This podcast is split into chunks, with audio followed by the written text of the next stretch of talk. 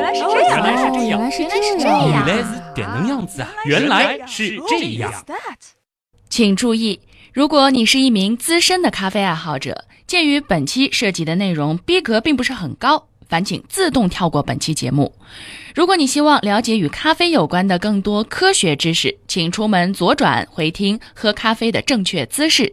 如果你希望在将近一个小时的时间内迅速成为一个看上去懂点儿咖啡的人，那么欢迎收听本期的《原来是这样》。欢迎来到《原来是这样》，大家好，我是旭东。大家好，我是姜文。既然是速成指南啊，所以我们就废话不多说，马上进入正题。第一节，如何表现得像一个常去咖啡馆的人？还记得自己第一次去咖啡馆的体验吗？我还记得是我同学当时有两张某品牌的免费的券，嗯然后带我去的。我是完全不知道点什么，他给我点了一杯焦糖玛奇朵。我喝的第一杯在咖啡馆里的咖啡也是焦糖玛奇朵，哦，这么巧吗？喝下来还不错。我当时因为对比的一直是速溶咖啡，嗯所以当时完全颠覆了我对咖啡的那种感觉。觉得惊为天人。哦，好高端啊，觉得。啊，这一晃，其实这也感觉十几年有了吧，应该有有有从那个时哎候呀开始喝咖啡到现在啊，嗯，年纪都大了。岁月匆匆。我相信有很多不太去咖啡馆的朋友，去咖啡馆看到那个菜单，其实是会挺头疼的。有点懵，那么多，对，其实我有一段时间，这个除了点拿铁和美式之外，其他的都不太敢点，因哎为跟分我不一清样它到底是什么。对，更何况，其实除了我们说一些连锁咖啡馆之外，它还会有一些那种比较更小资一些的、格调更高一些的那种咖啡馆，嗯它可能会出现一些，哎，比如说什么曼特宁啊。啊嗯，蓝山啊，对这些咖啡和我们之前看到的，比如说玛奇朵，到底有什么样的区别？可能有些朋友还是搞不清楚啊。我们接下来呢，先花一点时间给大家来理一理。那么首先呢，就是啊、呃在连锁咖啡店当中最常见的花式咖啡，嗯，花式咖啡呢有一个基础，我相信，我相信常喝咖啡的朋友一定知道意式浓缩 （espresso），对，俗称的意式浓缩咖啡啊，也有叫意式一口的。它的这个原文呢，就是来自于意大利语，含义呢是有立即为你煮的意思。这么直白吗？嗯，对，据说这个标准的喝法呢，就是应该你站在吧台前面，让咖啡师帮你打一杯，然后嗯一口闷下去，趁着热喝。哇，那劲非常的酸爽啊，嗯就是感觉一天就开始了。那么浓缩咖啡呢，其实它的发展历史并不是特别的长，因为这个是要随着浓缩咖啡机的正式诞生。那么它有一个最重要的特点，就是它有 crema，这就 Crema 是是什么我们俗称的咖啡的油脂。啊？看到上面那一层啊，是那个这特别香的那啊一层、有人说比较顶级的是这种虎皮的 crema，就是如果说你这个油脂萃取的非常的好的话，那么有了 crema 之后，会延伸出各种各样的，比如说能够在拿铁上拉出花儿啊，嗯啊那其实都离不开意式咖啡机以及这样的萃取方法产生的 crema。浓缩咖啡，它是利用高压，通常呢是要九到十个大气压，我们或者叫 bar，然后这样的一种压力，让极热的但是并没有沸腾的热水，在短短几秒钟的时间里迅速通过咖啡粉，嗯，然后得到的呃大约是四分之一盎司的咖啡，这个呢是叫一个 shot。那么要分清楚各种常见的花式咖啡呢，我们首先先得把花式咖啡会用到的一些元素来梳理一下啊。有什么素材呢？嗯牛奶肯定有、花式咖啡会有牛奶，但是要把牛奶和奶泡做一个区分。啊？是吗？奶泡不就是牛奶打成的泡吗？对，花式咖啡呢会把牛奶和奶泡算成两个元素。根据奶泡和牛奶所占的比例，其实它就分出了非常多种的咖啡。啊，我想到网上有一个表，对，对，那个图就是多少的咖啡，多少的牛奶，多嗯少的什么，就是变成不同的什么玛奇朵呀、美式咖啡呀、拿对，铁什么嗯的接。下来我们也会给大家来简单的顺一顺这个表啊。还有几个元素也是咖啡当中常用的，奶油。嗯，对，奶油其实还要分搅打之后的奶油和没有搅打的那个奶油没有搅打的奶油不是一大块吗？嘣啊，不是不是吗没有搅打的奶油其实是液体的。啊、哦，这样啊，去大超市大家应该能够看到，装在像那个牛奶的那个立德包装里 边儿。哦，我一直以为是跟那个黄油一样啊，的。这个不一样，不 一样，是液态的，我们叫淡奶油，加了糖，然后进行搅打之后呢，就是奶油了。一般放在摩卡上面会有啊。嗯另外呢，还会用到的呢，像是巧克力糖浆或者是可可粉，还有就是水。嗯通过这个不同的配比，肯定要有水。啊各式各样的花式咖啡就出现了啊。那我们加快速度啊，好首先来看的呢就是玛奇朵。玛奇朵呢，其实它标准的叫法应该是 espresso macchiato，不太像英语的感嗯觉。对，它就是意大利语。当然，我这个发音可能也并不是特别标准，大家见谅啊。它代表的呢是印记和烙印的意思。那么根据它的发音呢，有的地方也会管它叫玛奇亚朵。其实呢，玛奇朵和玛奇亚朵是一回事儿。标准的玛奇朵呢是 espresso 直接加奶泡，加奶泡，听起来还是挺重口味的感觉。挺重口味的。但是我喝那个焦糖玛奇朵，我不太觉得它很重口味。其实现在呢，包括玛奇朵，包括 cappuccino，它的界限越来越不分明了。嗯，总之就是牛奶、奶泡加咖啡，对，但是标准的玛奇朵，它应该是 espresso 直接加奶泡。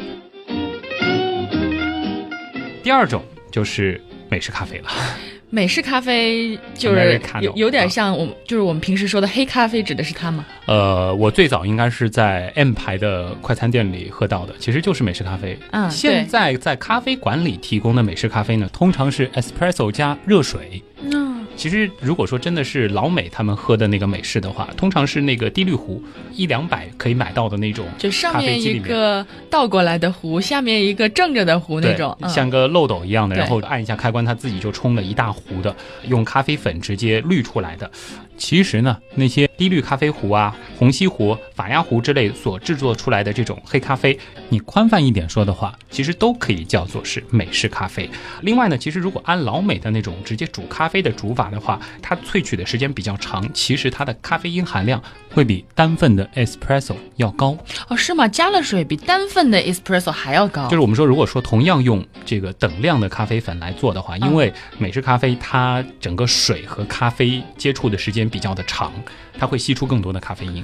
很多人觉得 espresso 劲儿那么大，那么浓缩，感觉很厉害，对吧？其实这个过程它倒不是说吸出了更多的咖啡因，而是让油脂以及咖啡的一些其他令人愉悦的元素。我一直有一个误区，以为说喝起来越苦，咖啡因味道越重呢。这个其实我们上次也说了啊，这个涉及到了烘焙的程度，还有那个绿原酸内酯。啊，小绿，接下来就是 latte。情歌里的 latte。对，拿铁啊，咖啡 latte。如 果说想要不出错，去任何一个咖啡馆点一杯拿铁还是比较保险的，嗯因为它的口感相对来说是比较好的嘛。如果说是用意大利人的说法呢，他们为什么会喜欢喝拿铁，就是因为他们爱喝牛奶。啊，牛奶加上了咖啡之后呢，它就是咖啡 latte 了。latte 这个词呢，在意大利语当中就是牛奶的意思。这里呢也有一个说法，希望得到去过意大利的朋友的确认啊，就是说在意大利的咖啡馆里呢，你要点拿铁咖啡啊，一定要说是咖啡 latte，不能直接说 latte，否则呢就会得到一杯热牛奶。那么现在在咖啡馆里呢，拿铁通常代表的就是一份 espresso，一份意式浓缩，加上一份经过打发的热牛奶。而拿铁当中奶泡的比例是小于热牛奶的占比。接下来其实就是特别容易混淆的，因为这几个我们要连在一起讲。嗯，如何区分 cappuccino 和拿铁？ cappuccino 也是大家经常点的一个咖啡对。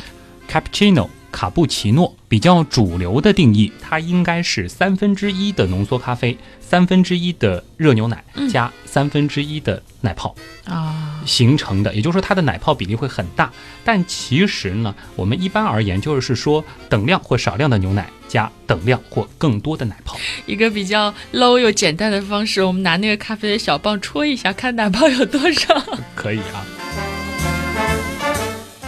接下来我们要说的这个呢是布雷味，或者叫半拿铁。哎，完了，这个我就没听过了。嗯，这个其实出现的会比较少。它和拿铁的配比差不多，不过呢，拿铁中间不是一份牛奶吗？对，这一份牛奶在布雷味当中，或者叫半拿铁当中呢，是换成了淡奶油和牛奶的混合，一半的淡奶油和一半的牛奶混合在一块儿。不知道这个味道怎么样。总之，它的脂肪含量、热量肯定是更高它的。的润滑啊。通常而言呢，布雷味上面也会加一些奶。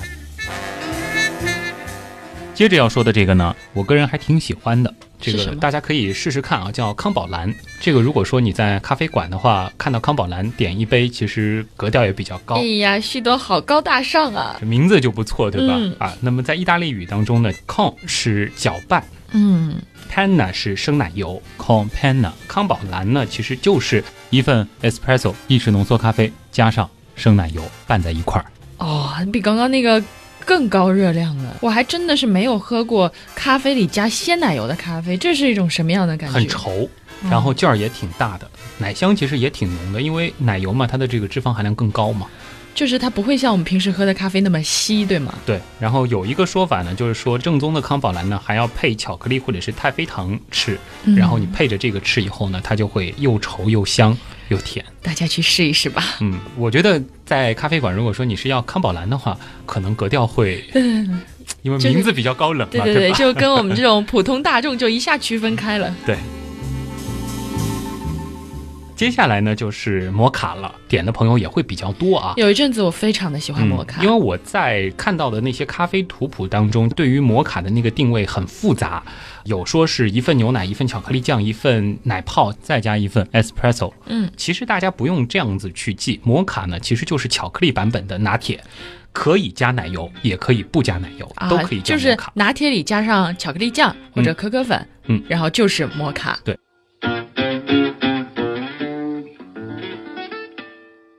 接下来就是我们曾经点过的这个焦糖玛奇朵了，嗯它其实是单独算一个类型的，就是加了焦糖的玛奇朵。但是现在很多时候的做法呢，其实是有点像焦糖的 cappuccino，嗯，就是前面说的这个玛奇朵，它是直接是一份浓缩咖啡加一份奶沫。对，但是其实现在在很多咖啡店里面点到的玛奇朵，尤其是焦糖玛奇朵，它其实是一份咖啡、一份牛奶、一份奶沫，上面再上焦糖。啊，这就是为什么我之前觉得喝的焦糖玛奇朵没有你说的玛奇朵那么重口那味么的一重个口原味，因。对标准的做法应该是没有奶的，但是现在呢，很多的店其实都会加一些奶，就类似于 cappuccino 加焦糖。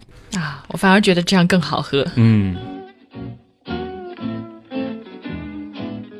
下面这一个也是格调比较高的啊，爱尔兰咖啡。哇，这听起来就有一种很浪漫的感觉。这个在我读中学的时候，我就听同学，呃因为他看过一本小说，说里面提到正宗的什么爱尔兰咖啡是要滴一滴眼泪什么哎的。呀，好像有这样的一个故事啊，大家也可以跟我补充一下啊。但实际上没那么复杂，其实是一种酒和咖啡的混合体。哦，还加酒啊！对，所以爱尔兰咖啡呢是是会醉的，它很保暖嘛，嗯，暖所身子以。开车不要喝爱尔兰咖啡了。啊，这一定是的，嗯它就是酒啊，是热咖啡加爱尔兰威士忌，然后再加上奶油和糖混合搅拌而成。怎么记？非常简单，康宝蓝再加上 whisky，哦，是啊，哎，我发现好多的花式咖啡都是，比如说摩卡就是拿铁加巧克力巧克力酱，对然后这个爱尔兰咖啡又是康宝莱加威士忌。嗯，当然做法其实有些不一样，但我们理解的时候呢，可以用这种方法去理解。还有一个呢，可能也在花式咖啡当中比较常见，叫维也纳咖啡。这个很适合女生喝，当然怕胖的女生呢可能会比较排斥这个，是因为很甜很甜吗？非常非常的高热量。你就想想看，就是我们前面说过康宝蓝，对不对？对，奶油会比康宝蓝用的更多，而且是喷在表面的，有的时候上面还会再淋一些巧克力酱，还会再撒一些这个糖颗粒。嗯哦最关键的是，在咖啡的底部啊，会铺一层糖哇，它是糖加 espresso 加上非常凉的奶油混合在一起的。喝的时候不搅拌，想象一下这种感觉，透着凉的奶油再去啜饮热的咖啡。它一定会有那种层次很丰富的感觉。对。接下来两个呢，估计大家在常见的咖啡的配方表上并没有听到过，但是其实如果说自己家里有咖啡机，同时也有一些素材的话，也能做，而且呢格调也很高，名字其是什实么呢也很好听。第一个呢，其实我在大部分的咖啡馆当中都没见过，叫阿法奇朵咖啡，确实没见过是什么估计没听过。其实嗯做起来非常简单，就是香草冰淇淋加 espresso，哦，想想看这种感觉。让我想到了一种饮料叫黑牛啊， 你知这道个吗其实在当地呢是作为一种餐后甜点的，啊然后非常的好喝。做法其实也很简单啊，大家可以拿一个小杯子，然后里边呢放一点冰块，嗯然后上面呢放一到两个冰激凌球，直接把这样子的一个冰激凌放到咖啡机下面，接一份 espresso 就好了。我想象一下，冰激凌那种甜腻的感觉，应该会被咖啡给中和一下。嗯，然后变得又香又有一点苦，然后又有冰激凌的甜味。是这个可以记住，叫阿法奇朵。嗯，看到这个可以试一下。这个格调很高，而且非常好喝啊。还有一个呢叫法布奇诺，猜猜看是什么法布奇诺跟卡布奇诺差一个字，啊？不知道 估计大家喝过啊，在某连锁咖啡馆里叫星冰乐。啊！天哪，幻想破灭了。他们为什么不叫法布奇诺？我觉得这个名字好听多了，具体做法相信大家都看过啊，嗯应该知道这个东西是怎么做的了。就是刨冰嘛。啊感觉。还有一个就是前段时间炒得比较厉害的，叫 Flat White，白咖啡吗？对，某个品牌应该叫馥芮白吧，或者是叫什么纯益白，有两个，一个 S 牌，一个是 C 牌。其实嗯就这个事情还争过，但是其实根据它这个翻译，应该指的是澳新咖啡。这个是在几十年前，在澳大利亚和新西兰开始流行的一种咖啡的喝法，因为他们嫌拿铁的那个奶泡嗯太多了，有点多余。他们觉得呢，真正的咖啡呢，应该就是牛奶和咖啡加上一点点奶泡的点缀。那么这个 flat white 的配比啊，应该就是说非常少量的奶泡，基本上就是表面薄薄的一层，嗯，加上热牛奶，加上 espresso。就是非常少奶泡的拿铁嗯，当然了，这种 flat white 依然可以拉花，因为它还是有泡沫。奶泡在，嗯，那就可以拉花。其实说到这儿，我觉得嗯这些花式咖啡都差不太多。其实差不太多。嗯还有就是，我觉得也没有必要去争一个啊，说拿铁它一定是四分之三的牛奶，三分之一的奶泡、嗯啊。其实呢，在 S 牌咖啡全球流行之前，嗯，并没有那么多的所谓的这个标准的做法，大家只是根据自己的口味在调配。我们说牛奶的比例、奶泡的比例、奶泡嗯的细腻程度，还有咖啡的这些浓度，没有什么一定之规。所以说，最关键的还是喝你自己觉得好喝的吧。对，其实我们现在也可以调嘛，就是我去点咖啡的时候，有的时候会说，哎，拿铁少咖啡是我喜欢的味道就好了。好了，说到这儿呢，我们是学会了怎么去点各种各样的花式咖啡。那么下一步呢，就是要到咖啡馆里去点格调比较高的了啊。一下高大上起来了。哎，就是单品了。其实我个人对于咖啡单品的这个理解呢，有点像到茶馆里去点茶喝嗯，怎么说啊，呢？比如说我要点什么洞顶乌龙啊，啊什么大红袍啊。哇呃，说实话，其实单品咖啡就是通过一些比较纯粹的对于咖啡的萃取方法来感受咖啡它比较原本的味道。啊，可以这么理解吗？是不同的萃取方法，或者说不同的咖啡豆做出来的一小杯没有任何添加的嗯咖啡。对，或者大家俗称叫黑咖啡也可以啊。简单的理解就是把咖啡当茶泡。嗯，这需要大家高大上的舌头去品鉴了。嗯，要冒充是一个长泡咖啡馆的人士呢，接下来就得学学怎么去点一杯单品咖啡。嗯，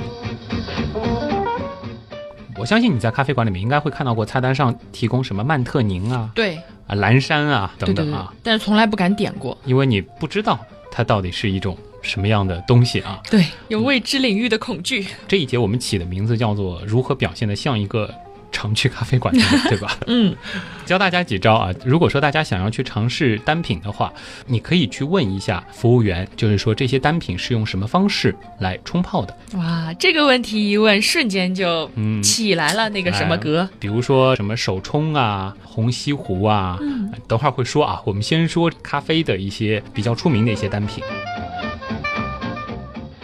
单品咖啡呢，实际上指的就是来自单一国家或产区的单一款式的咖啡豆。嗯，这个叫单品啊。你如果用一个比喻的话，可以说就是咖啡的独奏曲，它只是去品一种咖啡豆。如果说你看到一包咖啡上面标示着某咖啡生产国的名称，嗯，这里要注意的是，欧洲大陆是不产咖啡的，啊，所以说看到是写着这个欧洲某个国家或者是某个城市，比如说意大利维也纳等等呢，它其实并不代表单品咖啡。啊，并不是它的产地。我们举几个常见的例子啊，单品比较有名的有苏门答腊、塔瓦尔湖曼特宁，啊，这就是我们常见的这个曼特宁了。终于听到一个知道的名对，哎字。还有一个是圭地马拉安提瓜，这个叫 Guatemala Antiqua。为什么我会读这个？呃，曾经帮某个连锁品牌配过他们的一些这个哇，所以这个培读训的视频。对， 这也是一个比较有名的一个单品的产地。然后那个牌子其实它也会用这个咖啡豆，比例也挺大的啊。说的最直白呢，单品咖啡豆，指的就是说产于特定国家、产区或者是庄园的特定咖啡，我们都叫单品咖啡。那么，因为每个国家或者说不同的地区，它是有各自的气候的，包括海拔也不一样，它的土壤、自然环境都不一样。品尝单品呢，你就是可以去通过咖啡来想象它的产地，这个就提高了你的品鉴水平。这样说来，真的是有点像茶。如果大家要想去点曼特宁的话，心里有一个准备，它的口感呢，通常来说是比较浓郁的。然后呢，它是可以说是一种香苦和醇厚的结合，同时呢会稍稍的带一些甜味儿。这个呢一般是在回味当中会出现的。啊，别人说的那种回甘，对，同时呢会有一点点酸。当然，你要去怎么辨别它好或不好，光听我们说肯定是不行的，还只得能自己去去试啊。去常喝才能有感觉啊。除了曼特宁，我还听说过一个非常耳熟能详、经常在各种影视剧里出现的咖啡——蓝山咖啡。据说是装什么插专用咖啡，对对吧？ 但其实啊，这里先跟大家说一下，就是说，其实我不建议大家去点这个，因为正品其实并不多。哦，这样的吗？都是冒充的，是吗？说实话，如果说你不是老饕的话，嗯就是说经常喝咖啡的人的话，你其实也喝不出哎呀，是啊，我们也喝不出来。啊，然后很可能被忽悠，因为蓝山它开的价格通常比较高嘛，对吧？嗯往往三位数卖一杯咖啡。蓝山呢是产自牙买加的高海拔地区，如果说大家想要提前感受一下它的这个味道，它呢是的确偏酸，嗯，说呢是拥有所有咖啡的优点，什么优点？味道呢是浓郁香醇，同时呢是有甘酸苦三味的配合。好的蓝山它应该是不怎么苦的，啊，不怎么苦的，几乎是不苦的。那还叫咖啡吗？真是的然后呢，它的那个酸味儿呢，会呈现的比较的丰富。啊，大家先把酸这个问题留到后面，我们关于品咖啡的时候还会提到酸的问题啊。你把蓝山说的这么好，大家都要去点蓝山了。呃，刚刚但其实还说我贵个的人并不建议大家去点。那还有一个也是红的不得了的昂贵咖啡类型，其实我也不建议大家点的。啊就是猫屎了，猫屎咖啡，我们上次也提到了，嗯、说实话，猫屎的口感，如果说大家不是嗯 猫屎的口感。就猫屎咖啡的口感，我们我们就引用一位咖啡评论家的话说吧，他说就是叫酒香是如此的丰富与强烈，咖啡呢又是令人难以置信的浓郁，几乎像是糖浆一样，所以真正的猫屎冲出来应该是稠的。然后呢，有巧克力的这种回味，其实也有很多喝过猫屎的朋友就反映呢，其实土腥味儿太重，啊、其实是会有些腥，这个是因人而异的。那为什么说不推荐大家去喝猫屎呢？一个就是说，呃，喝猫屎咖啡啊，就一个呢是说，其实现在市面上真正能够提供猫屎咖啡的咖啡店并不多。另外一点呢，就是说真正的野生的猫屎咖啡。它的这个产量非常的低，现在能够买到的的确也可能是麝香猫吃了那个咖啡果，嗯，拉出来的粑粑做的咖啡。但是那些麝香猫，它们的这个生活状态并不是特别的好。我之前在网上看到那个嗯图片，就是被圈养的一群猫，特别可怜对，这个倒是可以给大家补充一下，就其实麝香猫它并不是猫，啊，不是猫嗯吗？它是灵猫科，啊，。嗯猫是猫科，它其实是两个科 的。我刚刚还在想呢，不知道喂我家猫吃咖啡的果儿，它能不能给我产出咖这啡个豆？是吃不出的，因为而且这个麝香猫它实际是杂食的，然后你逼着它就只能够吃咖啡果，嗯，呃，它的状态其实是蛮悲惨的啊。哎呀，同志们，没有买卖就没有伤害，不如我们就不要喝了吧，反嗯正它也那么贵。这个是个人观点啊。嗯，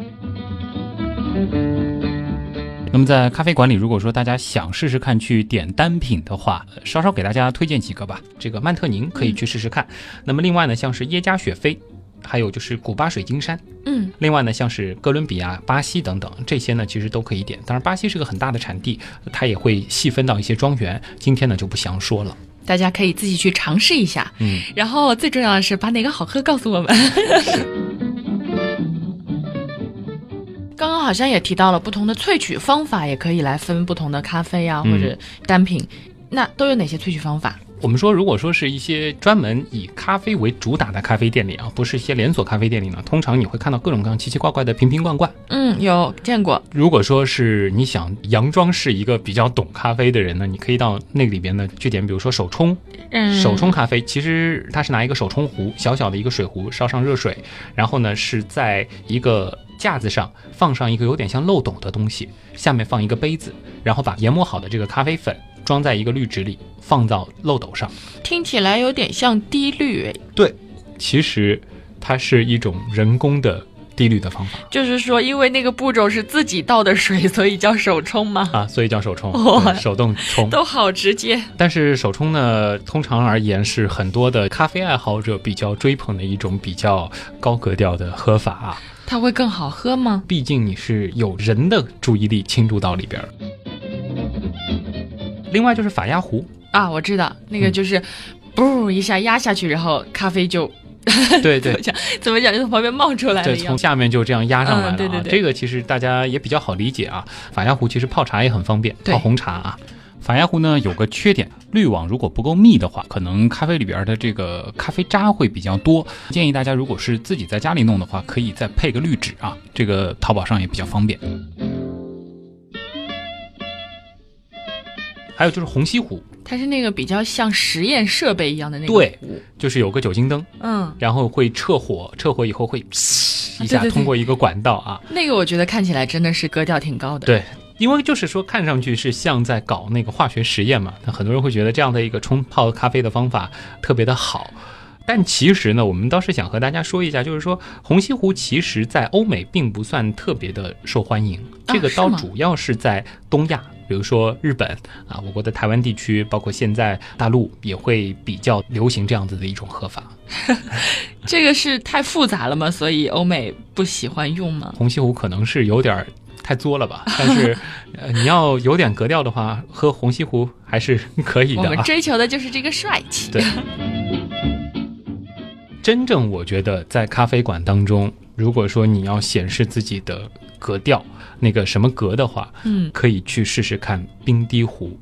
哎，我听说这个冰滴咖啡是什么很长时间才能滴出一嗯杯，是这样吗？其实，在很多比较专业的咖啡馆里面，你会看到它门口有这样的摆设，一个很大的一个容器，或者说是一个很高的一个容器，上面放了冰。然后下面是一圈一圈的那个管子，细细的这个玻璃导管，然后下面呢是有个小杯子在接一滴一滴的咖啡。嗯，我现在纯靠脑补。你就想，它是用冰块慢慢的融化，融化出来的这个水渗透过咖啡，啊、它是用冰块融化的水去制作咖啡，对，它使用的是冰水或者是冰块来那真的萃就取慢了咖啡。这种方法呢是起源于荷兰，又称荷兰式冰咖啡滴滤器。通常来说呢，是三到四层的玻璃容器架在木座子上，然后看上去非常的壮观嘛，所以一般会放在咖啡馆的这个橱窗门口。但是，一般而言呢，一个咖啡馆它一天也就能够生产个四五杯、五六杯，取决于它有多少个冰滴架。别的我不知道。嗯，这样的话它一定很贵。非常的贵，通常而言，三位数是起码的。你想喝的话，往往还得预约。说呢是这样的萃取方法会让咖啡不涩，比较的纯，嗯，然后可以想象那种冰冰的这种口感。这我又想到了冷泡茶，其实也会比较不涩，大概是差不多的原理吧。嗯，如果说格调高，请到咖啡馆去来杯冰滴。当然，这个对荷包的考验还是比较重的啊。哎，人生在世一次总是要试的还有一个就是土耳其，啊。土耳其是咖啡土吗耳？其咖啡。这个并不是产地，而是一种喝咖啡的方法，这个非常的重口味。其实土耳其咖啡，包括在上海，真正做的也并不多。我确实是没有见过，我是有幸在那个当时世博会的时候喝过一次，在土耳其馆吗？呃 对，其实喝完之后我就不想再喝第二次了。哦，为什么？的确是需要有一定的对咖啡的这种品鉴能力的人才能去喝的，因为它的做法并不是说是通过一种过滤的方式的，它是直接把非常细的咖啡粉放在他们的那个特制的那个炉具里边儿去煮。嗯，你可以想象，就是说它的咖啡渣和液体是混合在一啊，起不的，过滤，不过滤。哇，那一定会进嘴里还会有那种颗粒感。颗粒感非常的浓，会比较的渣嗯啊、当然，咖啡的那个劲儿是挺大的，太重口味了，听起来。但是比较好玩的呢，就是说，因为它那个咖啡渣很厉害嘛，就是嗯土耳其人喝完那个咖啡之后，还会靠那个下面的那个咖啡渣，据说是占卜，然后、然后哦我怎还么以占为我可也不以知道，。我还以为是可以再冲 一杯。啊、如果说大家要去咖啡馆，尤其是在什么女神面前要要装一下的话，不建议拿土耳其装，不你有可要能了点了以后你喝不来，那关键喝 完之后跟女神说话，一张嘴牙上还沾着咖啡渣呢。很有可能啊。但是呢，土耳其咖啡其实是一种非常古老的咖啡的喝法，嗯，这个是不可否认的。要真的咖啡狂热爱好者的话，也可以试一下。是第二节，如何表现得像一个会品咖啡的人？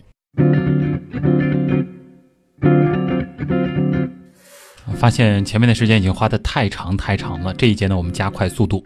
啊，第一步呢就是要闻咖啡的干香，就是用鼻子嗅那么通常是闻粉啊，啊，闻粉不会对吸进去。将新鲜研磨的咖啡粉凑在你的口鼻处，然后呢，你会感知到来自于不同咖啡产地的不同咖啡的干香啊，比如说说拉丁美洲产的咖啡呢，你可能闻到的是类似于坚果、黑巧克力的味道。那么如果是非洲产的咖啡呢，通常是花草或者是水果类型的风味儿。那么这些差异呢，是由于种植园的差异而带来的。当然，这些脑补的成分比较大，大我家预需要计也要靠一点嗯脑脑洞更大一些才行。第二步其实就是尝了，这个是做好的咖啡啊。当咖啡喝到口中的时候呢，你应该去感受它的风味儿。很多的爱好者啊，会觉得这个咖啡好像喝着并没有闻着好，对不对？对，闻着特别香，喝喝起着来涩涩苦苦。有的时候是酸酸的啊。嗯其实每个人的味觉，这个我们曾经在味道的时候也说过，就是每个人的这个味觉，包括味蕾的一些发达程度是不同的。嗯所以说，对于咖啡这个口味的一些辨别呢，是因人而异的。那么咖啡尝起来好与不好呢？这个呢，我们在稍后会给大家讲一讲，通常是有几个指标。好的，那第三步呢，第三步呢，就是感知回味。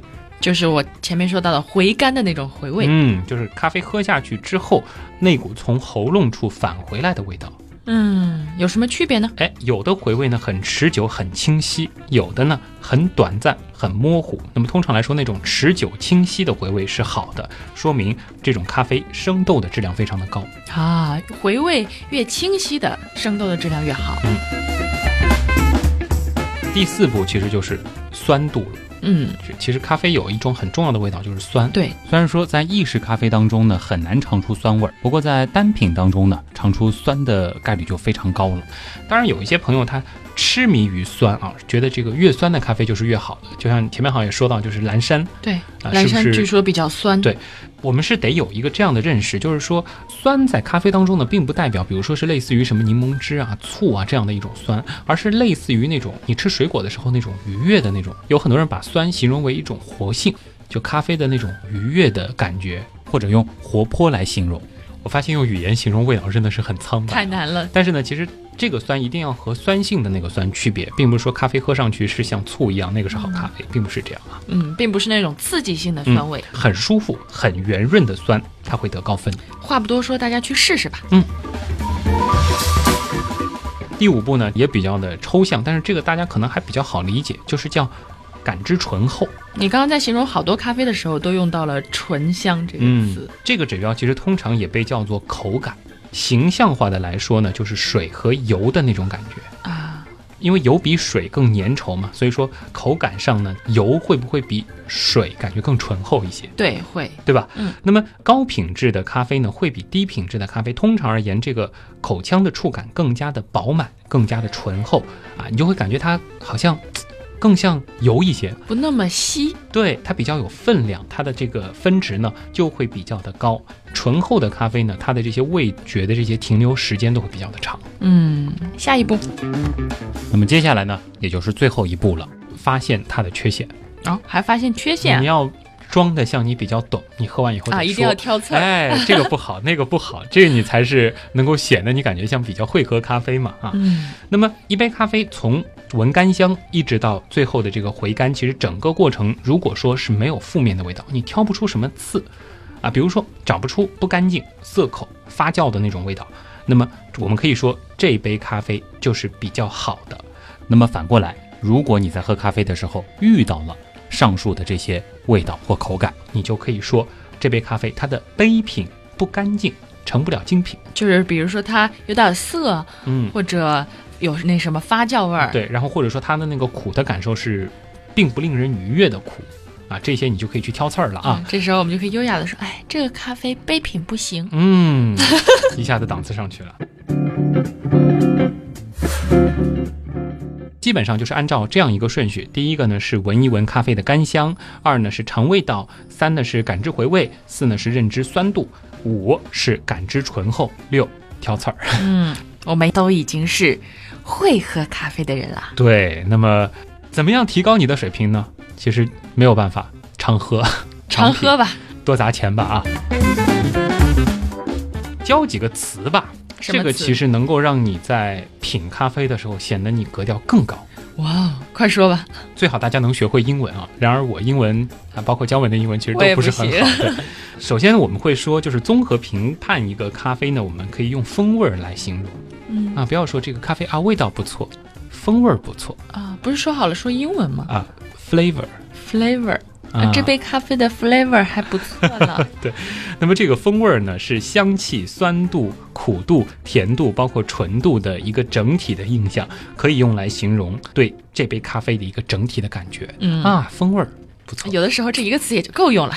通常而言呢，我们形容一个咖啡比较积极的一些感官的呢，会用这样几个词，一个是酸度，嗯，这个前面我们其实详细的展说开了很啊，多，对，嗯要记住这个酸度呢，它其实是一种清新活泼的特质。嗯，另外呢就是纯度，前面也说了啊，是那种有点那种稠稠的口感啊。纯度呢就是 body， ，body 身体的 b 啊 o body，、 d y 对。哦酸度呢是 acidity，英语、语课 嗯，还有一个呢也是比较重要的就是气味儿嗯 aroma， ，aroma 指的就是说咖啡所散发出来的那种气息和啊，我香味。们刚刚说的那种坚果味儿啊，哎，巧克力味儿那些，对有很多词儿呢。其实这个大家有兴趣的话，可以去查一个，就是 SCAA 它推的一个叫咖啡风味轮，嗯这个里边有非常非常多的味道啊。简单举几个例子：焦糖味、碳烤味、巧克力味、果香、草味儿、麦芽味儿，还包括贫瘠的浓郁、丰富、香辛等等。哇，真的好丰富。这个水太深了，就不说了啊。嗯通常而言，比较负面的呢，当然这个也因人而异啊。比如说苦味儿嗯叫 bitter， ，bitter 嗯，bitter，这个呢就是苦了。在你品尝单品咖啡的时候，你觉得这杯咖啡苦的有点令人不舒服，那么这个时候的苦，它一定就是负面评价。接下来这个词也挺常用的，blend，嗯叫是什么清淡。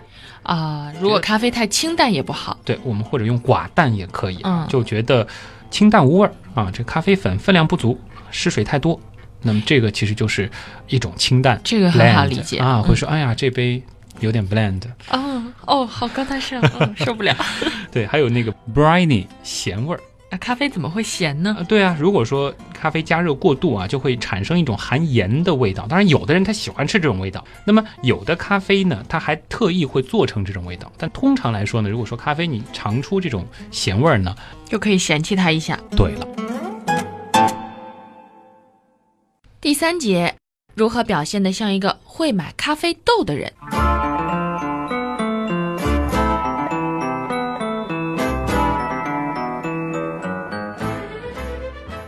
呃，不知道你有没有听到过这样一句广告，叫“精选阿拉比卡咖啡”。。有电视上那种速溶咖啡的，老有这种词儿。那么其实呢，我们说世界上的咖啡，它种类可以有六十多种，这个是植物上的啊。但是商业大规模种植的咖啡基本就两种，一种阿拉比卡种，一种罗布斯塔种，啊，只有等于说是这两个地区不是地区，不是是树种，哦，树种是树植物的树种。哦，有就是长说，见识咖啡树的这个种，一种呢是阿拉比卡种，其实阿拉比卡种可以理解为阿拉伯种。哦，这个呢占到了世界咖啡种植面积的大约百分之七十。另外呢，就是罗布斯塔种，它大约是咖啡种植面积的百分之三十。关于罗布斯塔和阿拉比卡，很多人说阿拉比卡会更好，罗布斯塔会差一些。那的确，通常而言，单品咖啡都是阿拉比卡种。什么原因呢？就是因为阿拉比卡通常是在高海拔地区，高海拔地区的咖啡有个什么特点？咖啡因少对，但是这也产生了另外一个负面的作用，是吗？它抗虫害的能力会低一些。嗯，它容易生病。如果说阿拉比卡往低了种，它就有可能会得病，你就没办法大规模的商业化种。那么在低海拔地区呢，大规模种植的就是罗布斯塔种了。这里呢倒是额外的再插一句，就是在植物学上啊，罗布斯塔种呢，其实它并不是和阿拉比卡并列的一个种，它其实是一种变种，它是从刚果种的咖啡当中分出来的。因为就发现罗布斯塔种的这种咖啡呢，比较的耐病虫害。那么其实这个特性我们也可以推出来啊，就是罗布斯塔种它的咖啡因含量就比较的高。罗布斯塔种的咖啡呢，通常是会去用在速溶咖啡里。估计这劲儿就比较大了。嗯，这就是为什么有的速溶咖啡说我用了阿拉比卡咖啡，感觉好像档次会高一些，但事实上呢，阿拉比卡和罗布斯塔这两种咖啡并不是泾渭分明的。阿拉比卡咖啡其实在很多时候也会和罗布斯塔咖啡拼着用，混合吗？混合用。比如说，在很多的这个意式的咖啡豆里，它就会出现这种混豆的情况。嗯，这样子呢，它的 crema 会比较高，我们前面说的油脂的含量会比较高。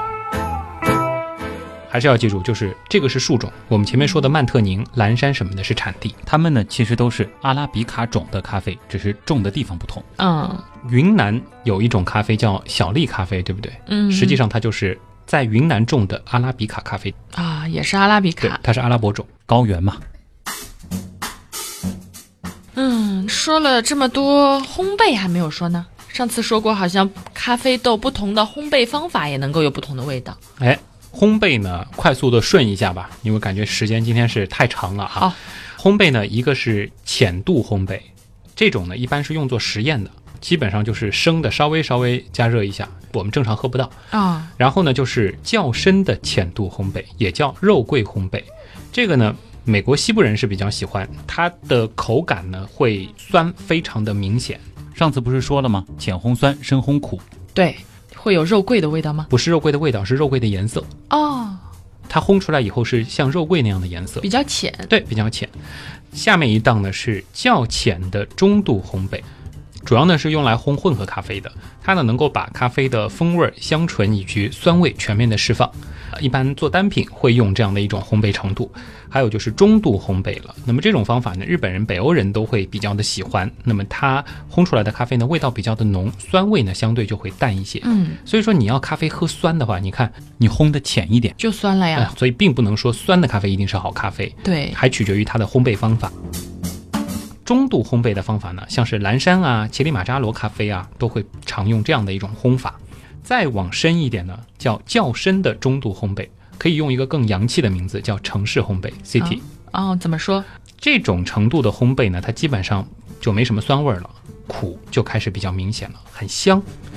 在城市烘焙基础上，还有一种叫正常烘焙，或者叫全城市烘焙。那这是我们用的比较多的方式吗？嗯这个就比较多了啊。其实很多的那个咖啡机就是用这样子的一种烘焙程度的。都是正常烘焙。对，烘焙程度呢会比较的深。如果说豆质比较好的话，会苦中带甜，基本就不酸了。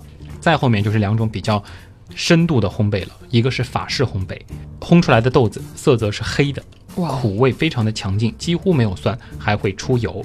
这种咖啡其实现在用的非常的多，所以大家买豆子的时候一定要搞清楚你要用这个豆子去干嘛，嗯你，是要喝单品还是要用它来做 espresso。也是大家挑豆子的时候要注意的。那么烘焙程度最深的，啊其实现在用的已经比较少了，叫意式烘焙，或者是叫深度烘焙。哇，这个听起来真的很重口。最早其实就是为意式咖啡机、蒸汽咖啡机所准备的一种豆子，烘出来豆子是乌黑透亮，哇，用来做 espresso 吗？，对，苦味强烈，而且油脂渗出的非常的多。但是这个时候，其实咖啡豆它已经碳化了，现在其实很少会用这种意式烘焙的咖啡豆了。买的话，那我们一般可能就是选择正常或者法式。嗯，如果说是你在家里是想喝单品的，你就是想像泡茶一样喝的话，其实买中度的或者是较深中度，我也叫城市，其实就可以了。如果是有咖啡机的朋友，可以买正常法式或者是意式的烘焙。嗯，但是不要买深烘焙啦。嗯第四节，如何在家做出高逼格咖啡？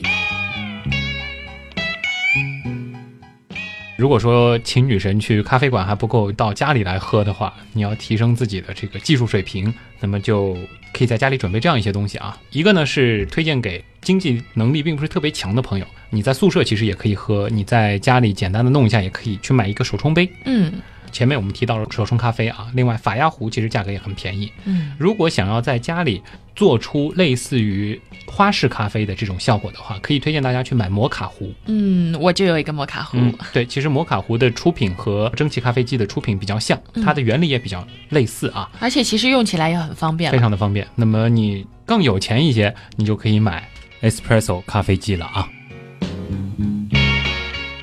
其实可以跟大家说一下，就是你如果在家里想要比较低成本的做花式咖啡，花式咖啡其实有一样东西，奶泡。在家里呢是比较难得到的，对啊，咖啡店里都是用那个机器，呜，用蒸汽。对，那么其实大家可以用我们叫奶泡缸来简易的去制作奶泡。到某宝上买的话，十到三十块钱，很便宜。把牛奶加热到六十到七十度之间，不要太烫，然后用那个奶泡缸，它上面有个筛网嗯，啊，打打个二三十下，那个奶泡呢其实也不错。然后用摩卡壶打一杯浓缩咖啡出来，然后再把嗯多点奶奶泡，泡还有 cappuccino 哎倒上去。一般来说，用这种方法呢，其实很难拉出花。啊？为什么？这个因为用奶泡刚打出来的这个奶泡，它并不是特别的绵密，哦我们或者说它分层会比较的明显。但是呢，你可以勾滑，嗯，怎么做弄一点巧克力酱，画一个圆呢，然后找根牙签，啊？中心画个十字，再反向的画一个 叉，啊，它出来其实样子也很好看就。跟画画一样，对自己去试试看啊，这个很快你就可以在家里面做出一杯堪比咖啡馆的样子也很漂亮的咖啡了。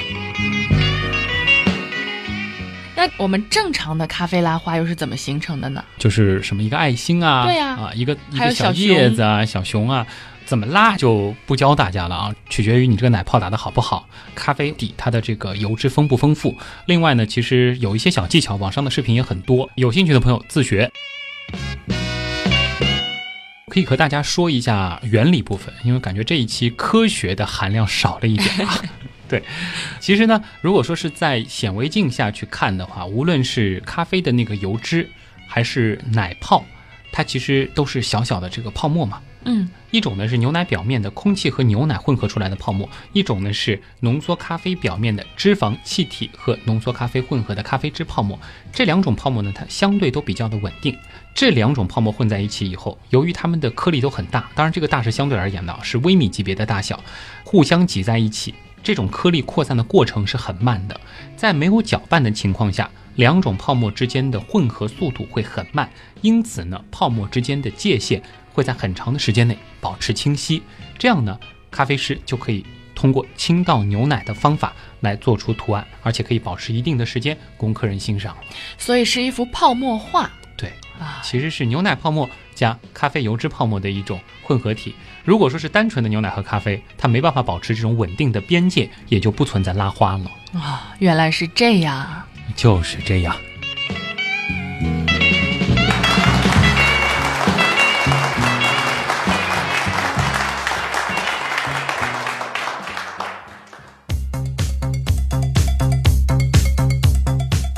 录到底的时候，真的是长舒一口气啊呀、 我听你那个就是这样，有一种如释重负的感 觉。实在是太长了。开始是准备是想做一个速成指南，嗯但是发现你真的要速成，你还是得懂点道理。结果一展开一讲就一个小时了。是啊，要装个啥不容易啊。嗯，但基本上我们是把可能是。三四节课的东西压缩到一节了，所以说有很多东西大家需要慢慢的消化啊，大家可以去回听，嗯可以小小的说一说，就是在我们说这段话之前，我们还干了一件事儿，大家最开始听到的那句话，大家现在听到的版本应该是在将近一个小时的时间里迅速了解咖啡知识。我们其实原来的版本是不到半个小时的时间，对呀、都后来都改了一下。 啊，实在没有办法在很短的时间里把咖啡的事情讲清楚，而且今天这样子一讲，也只是蜻蜓点水，对，不过其实相对那些咖啡课程来说，我们还算是速成了。两三期原样的体量合到一起，也就这样吧。旭东疯狂的加快语速，我都不敢提问。 啊，对，今天只能够用这种方法把咖啡的知识告诉大家。因为怎么说呢，其实这一期节目相对来说和我们之前的原样有一些不一样，就是科技含量少了一点，但是文化的含量很多。对，只是想和大家分享这种我和姜文其实都还挺喜欢的饮料吧。最后还是想说啊，因为它是一种饮料，嗯，其实更重要的是你从这种饮料当中去得到愉悦的感受，对，不一定要被限制在那些条条框框当对，中就。像我们节目当中说的，你喜欢的味道就是最好的。是，就是这样。还是欢迎大家到我们的几个互动平台参与互动，在百度贴吧搜“旭东刀科学”，在微信公众号搜“旭东道科学”，另外呢，可以在新浪微博找旭东和乖乖猫仔君啊，这是姜文的个人微博，君是细菌的君。对，我的东呢是上面一座山，下面一个东方的东。那么还有一个 QQ 群，现在呢是七百多位小伙伴在里边儿每天畅聊各种科学知识，原样刀友会。进群的暗号是“原来是这样”。本周的节目就先和大家叨到这儿了，下周可能会有一些不一样，大家做好心理准备。期待吧。我是旭东，我是姜文，咱们下周见。 I'm sitting in this broken down cafe. My world is rocking on its heels. I'm having a lonesome cup of coffee. The brain is making with the wheels. In walks this Cupid doll with real life tears and looking neither left or right. She orders a lonesome cup of coffee. Looks like it's lonesome out tonight. 如果你希望在半个多小时的时间内，半个多小时的时间内，半个多小时，半个多小时，半个半个半个。 Wondering, should I dare? 比较浓郁的，然后呢，它是可以说是一种香苦和醇厚的结合，呃，也是比较活泼的一种口感。嗯，呃，这个我怎么描述？我觉得先得描述完口感以后，才能再和大家说。哎我觉得你描述挺好的呀，这个味道。你你觉得可以 吗？啊， know she might have welcomed me. 好的苦呢是那种，啊好的苦我也形容不出来。 The world is a lonesome cup of coffee without the one and only. You're kind of lost and lonely, and life goes merrily along. Oh, I'm lonesome and blue. So I know what I'll do. I'll order another black and bitter lonesome cup of coffee and go on crying for you.